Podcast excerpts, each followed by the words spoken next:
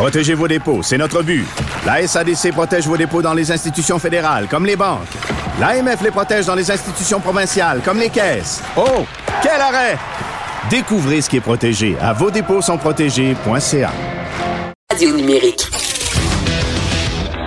Là-haut sur la colline. Une entrée privilégiée dans le Parlement. 13h, 14h. Cube Radio. Alors, c'est maintenant le moment de l'actualité environnementale avec euh, Louis-Gilles Francaire, donc euh, ex-journaliste, ex-vice-président du BAP, consultant en environnement. Donc, il il connaît très bien le sujet. Bonjour, Monsieur Francaire. Bonjour Jean-François. Alors, de quoi voulez-vous nous entretenir aujourd'hui? Ben écoutez, il va y avoir une importante euh, manifestation étudiante à à- et on devrait plutôt parler de plusieurs manifestations étudiantes vendredi à travers le Québec parce que à la fois dans les écoles et au niveau universitaire, on va faire grève. On dit normalement là, il devrait y avoir entre 60 et 65 000 euh, jeunes qui vont euh, débrayer pour appuyer le mouvement planétaire de grève le climat. En fait, euh, à l'échelle de la planète, ce qu'on voit, c'est que dans le mouvement étudiant, on est de plus en plus convaincu que les réchauffements climatiques vont leur ruiner la vie dans les dans ce qui va être leur vie dans les prochaines 50 à 70 ans et que ils disent nous autres là on en a marre de voir comment votre génération s'occupe mal. Dans le Guardian récemment en Angleterre là, il y avait des leaders impliqués dans le mouvement qui se sont dit carrément ignorés même trahis par les aînés. Ils disaient notre génération a grandi avec la crise climatique et nous devrons vivre avec cette crise pour le reste de notre vie. Alors, ils disent, nous autres, on n'est pas inclus dans la prise de décision, mais on va commencer à peser sur le piton pour que vous changiez d'allure dans les gouvernements sur la planète. Et ce qui est intéressant, c'est que le mouvement, euh, en très peu de temps, a pris à l'échelle planétaire et euh, a gagné le Québec. Ce qui me surprend beaucoup, c'est qu'on n'entend pas parler beaucoup de ce qui va se passer dans le reste du Canada. J'ai rien lu pour l'instant dans les revues de presse qui donnent à penser qu'il y aurait un mouvement étudiant majeur dans le même sens Dans le- dans le au Canada. anglais. En tout cas, on verra. Ben, le Québec, hein, on le sait, c'est euh, se démarque souvent sur la question euh, environnementale par rapport au, euh, au reste du Canada. Et puis, bon, ben, le, le- faut dire que souvent, si, si les jeunes se préoccupent pas d'environnement, ben, qui le fera? Et euh, je pense que c'était euh, le premier ministre Parizeau qui disait que de toute manière, euh, à son sens, une formation universitaire n'est pas complète sans au moins une cause à défendre dans le cadre d'une manifestation. Euh, donc, est-ce qu'il y a des, des, des dates de prévues sur ces, euh, ces mouvements-là? Est-ce que ça Oui. s'est précisé? Ben, Oui. C'est la journée de vendredi et à Montréal, la manifestation a lieu à partir euh, du parc euh, Jeanne-Mance. Là. Euh, euh, il va y avoir à 13 heures euh, le début de- d'une marche qui semble importante parce que... Mais il, de- il va y en avoir aussi dans d'autres villes au Québec. En fait, partout où il y a des, des, des institutions d'enseignement importantes, j'ai l'impression qu'on va assister à des débrayages. Ce qui m'a surpris, par contre, c'est que Voyez-vous, par exemple, à l'Université du Québec à Trois-Rivières, la direction a décidé qu'elle n'appuierait pas le mouvement de grève et qu'elle allait maintenir les cours. Ça, ça me surprend un peu Ouais. de voir une institution scientifique euh, se démarquer comme ça de ce qu'on pourrait qualifier de mouvement scientifique majoritaire, parce que il y a 350 chercheurs qui ont salué le mouvement étudiant et qui ont euh, dit qu'ils allaient le seconder parce qu'ils disent qu'effectivement, euh, c'est important que la planète s'invite maintenant à l'université, qu'elle s'invite dans les écoles, parce qu'effectivement, ils disent, on a- on n'écoute pas les scientifiques. Il est temps que les jeunes ajoutent leur poids si on veut que ça devienne un mouvement politique capable de changer quelque chose. Oui, c'est vrai que c'est un peu surprenant de la part euh, d'une institution universitaire. Par, par ailleurs, bon, faut peut-être euh, souligner qu'à l'UQTR, ils ont eu un long, euh, c'était un lockout. En fait, Oui. c'était pas, c'était, pas une grève. Et euh, peut-être que là, bon, il y a, il y a un peu de rattrapage à faire de, de leur côté. Mais maintenant, ça, ça ramène toujours un peu la question. Mais ce qui est base. surprenant, si vous me permettez, Jean-François, Oui, c'est que le ministre de l'Environnement du Québec et le ministre de l'Environnement fédéral ont appuyé le mouvement de grève des étudiants. Et ça, Ce officiellement. qui est pas rien quand même. C'est, c'est rare qu'on entend le gouvernement supporter des euh, Un mouvement de des, grève. euh, des, des- des grèves ou des, des, boycotts. Là, on sait jamais comment trop euh, appeler ça dans le cadre des, euh, des cours. Euh, mais, mais la grande question de fond, c'est dans le fond l'utilité réelle. Est-ce que c'est efficace des, des mouvements comme ceux-là? Il y avait même, je pense, une, une chanson des cowboys fringants dans le fond qui disait bon ben on, on, on sait bien, on manifeste, on passe notre point de vue, mais on sait bien qu'après tout, on va rien changer. Euh, Est-ce que ça marche ces, euh, ces, mouvements-là? Est-ce que ça fonctionne? Ben, moi, je dirais qu'à court terme, c'est assez peu probable que ça donne des résultats.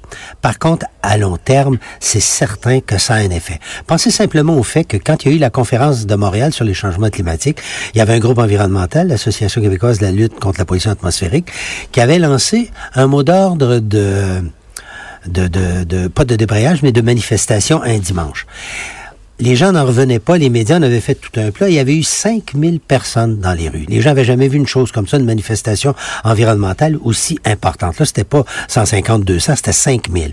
Mais aujourd'hui, les manifestations environnementales, on a vu des 100, 150 000 étudiants. Euh, et là, on ne sait pas qu'est-ce que ça donnera vendredi.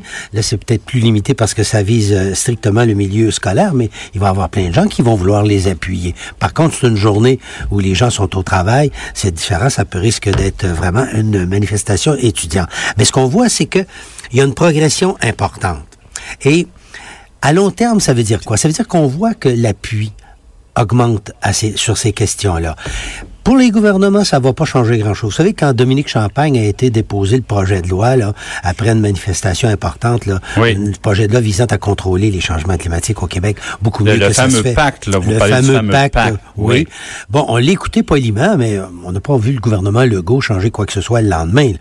Et euh, ça me surprendrait que les rencontres qui, ont, qui sont prévues entre le ministre québécois de l'Environnement, M. Charette, et les leaders du mouvement euh, étudiant euh, québécois, notamment le milieu universitaire, euh, parce que c'est eux autres qui, également coordonnent ces activités de débrayage, ça me surprendrait que ça donne quelque chose le lendemain. Par contre, si ces étudiants-là font campagne, continuent, gagnent leurs parents et que dans les sondages, la préoccupation pour ces questions-là augmente et atteint un point sensible. Ben, les gouvernements, vous savez, quand arrive le moment de la réélection, ils vont là commencer à y penser. C'est que ça se construit l'opinion publique dans ce domaine-là et dans tous les autres domaines d'ailleurs. Alors, c'est pourquoi, à, long terme, oui, ça peut avoir des effets, mais à court terme, je penserais pas. Mais toujours au niveau des, des effets, il y, a, un autre phénomène qu'on remarque aussi, c'est un, un, peu l'arrivée de, de, de, groupes plus radicaux. Donc, les manifestations, bon, ça pas, ça, c'est pas une invention de 2019 évidemment, mais les, les, les coups d'éclat, les gestes d'éclat, les s'en prendre à des symboles, par exemple. Donc, je pense que ce qu'on cherche un peu, c'est d'attirer l'attention médiatique. mais quand quand on va très loin, est-ce qu'on s'attire la, la sympathie des gens ou c'est pas plus l'inverse? Ben effectivement, ça dépend du genre de coup qu'on fait.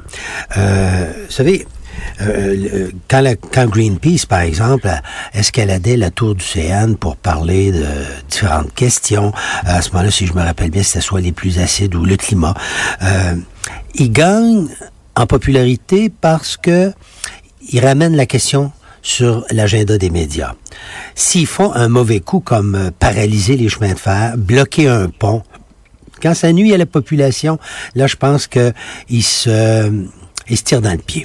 Ça, ça détruit plutôt qu'augmenter le capital de sympathie. Alors, euh, voyez-vous, on vient de voir apparaître au Québec le cas de Extinction Rebellion, là, un groupe britannique qui veut se spécialiser sur les coups d'éclat en matière de changement climatique. Alors bon, ils ont fait des, ils ont fait des coups qui, qui, qui les ont fait remarquer en Europe. Euh, écoutez, ils ont par exemple euh, euh, ils ont paralysé euh, je, je, me rappelle bien, euh, il y a eu des milliers de personnes qui ont bloqué les cinq principaux ponts de la capitale britannique. Là, je suis pas sûr qu'ils se sont aidés. en Allemagne, ils ont bloqué des postes de télévision britanniques, la BBC, pour, forcer euh, à parler des changements climatiques. Ça, ça nuit moins au public. Quand, par exemple, à Édimbourg, en Écosse, ils ont occupé pendant une heure le Parlement écossais en se faisant passer pour des touristes, ça nuit pas, ça fait amène l'attention. Moi, je dirais que oui, c'est essentiellement ça. Si c'est toujours une question de jugement. Dans le oui, c'est une question de jugement. Parce que faire parler d'eux de façon intelligente ou parfois en mettant les rieurs de leur côté, euh, ça, ça, ça peut pas nuire. Mais les coups qui portent, qui prennent le public un petit peu en otage, là, c'est beaucoup moins intéressant. Mais de voir arriver un groupe comme ça au Québec, là, il paraît qu'ils ont recruté 300 membres à l'espace de quelques mois. Ils ont un centre, ils ont un centre d'entraînement ici euh, à Montréal. Euh, ça, euh, on peut voir quelque chose apparaître là qu'on- auquel on n'est pas habitué. Ça sera pas nécessairement la manif étudiante de vendredi comme style. Ben, une- autre une autre chose c'est que peut-être que l'idéal c'est de canaliser ces, ces énergies aussi dans, euh, dans dans la politique. C'est-à-dire que tous les partis politiques c'est devenu maintenant un incontournable doivent avoir des positions environnementales. Oui. et à, à ce moment-là bon les, les, les gens ils peuvent ils peuvent s'investir dans, dans dans les instances. Puis euh, aux dernières élections c'est peut-être la première fois où c'est vraiment un enjeu là, parmi les enjeux les plus importants on a parlé d'environnement très souvent. Puis euh, ça, a permis aux gens aussi de, de voir bon mais c'est c'est qui au Québec qui, qui a les meilleures positions, qui est précurseur, euh, euh, qui est le plus solide au niveau environnemental? Donc ça, est-ce que vous avez regardé ça un peu? Mais ce qui- oui, puis on, on à un phénomène assez paradoxal. Euh, quand on regardait, euh, voyez-vous, il y avait le programme de la CAC qui était complètement muet sur les questions environnementales. Ça, c'était déjà un signe des temps intéressant, c'est-à-dire qu'il y a une arrière-garde au Québec pour qui ça n'a pas d'importance. Une fois au pouvoir, ils sont comme pris pour gérer la loi de l'environnement. Mais bon, dans le programme électoral, c'était complètement 0.0. Le Parti québécois puis le Parti libéral et Québec solidaire, eux, avaient des questions environnementales intéressantes. Le Parti libéral, c'était le moins intéressant. Québec solidaire, ça, c'était vraiment paradoxal. Parce que on a vu une forte portion de la jeunesse québécoise se rallier à Québec solidaire. Or, sur les questions d'environnement, c'était le programme le moins solide. Par exemple, Québec Ah, oui. solidaire par- de, proposait de se soustraire, de sortir du plan nord-américain avec euh, la Californie pour plafonner les gaz à effet de serre euh, dans nos différents territoires. Là, on, il proposait que l'on se désolidarise de, des autres euh, territoires nord-américains qui veulent passer à l'action. Alors que le programme du. PQ, qui était plus un parti qui était plutôt snobé par les jeunes, mais lui a proposé la solution la plus solide, c'est-à-dire euh, de forcer par la loi le gouvernement à atteindre les objectifs de réduction euh, de gaz à effet de serre. Un classement. C'est un classement surprenant, mais malheureusement, M. Fracas, c'est tout le temps qu'on avait. On doit vous laisser un gros merci. Donc, Parfait. je remercie tout le monde, l'équipe technique, Joanie Henry, Alexandre Morinville à la recherche, et ça se poursuit avec Sophie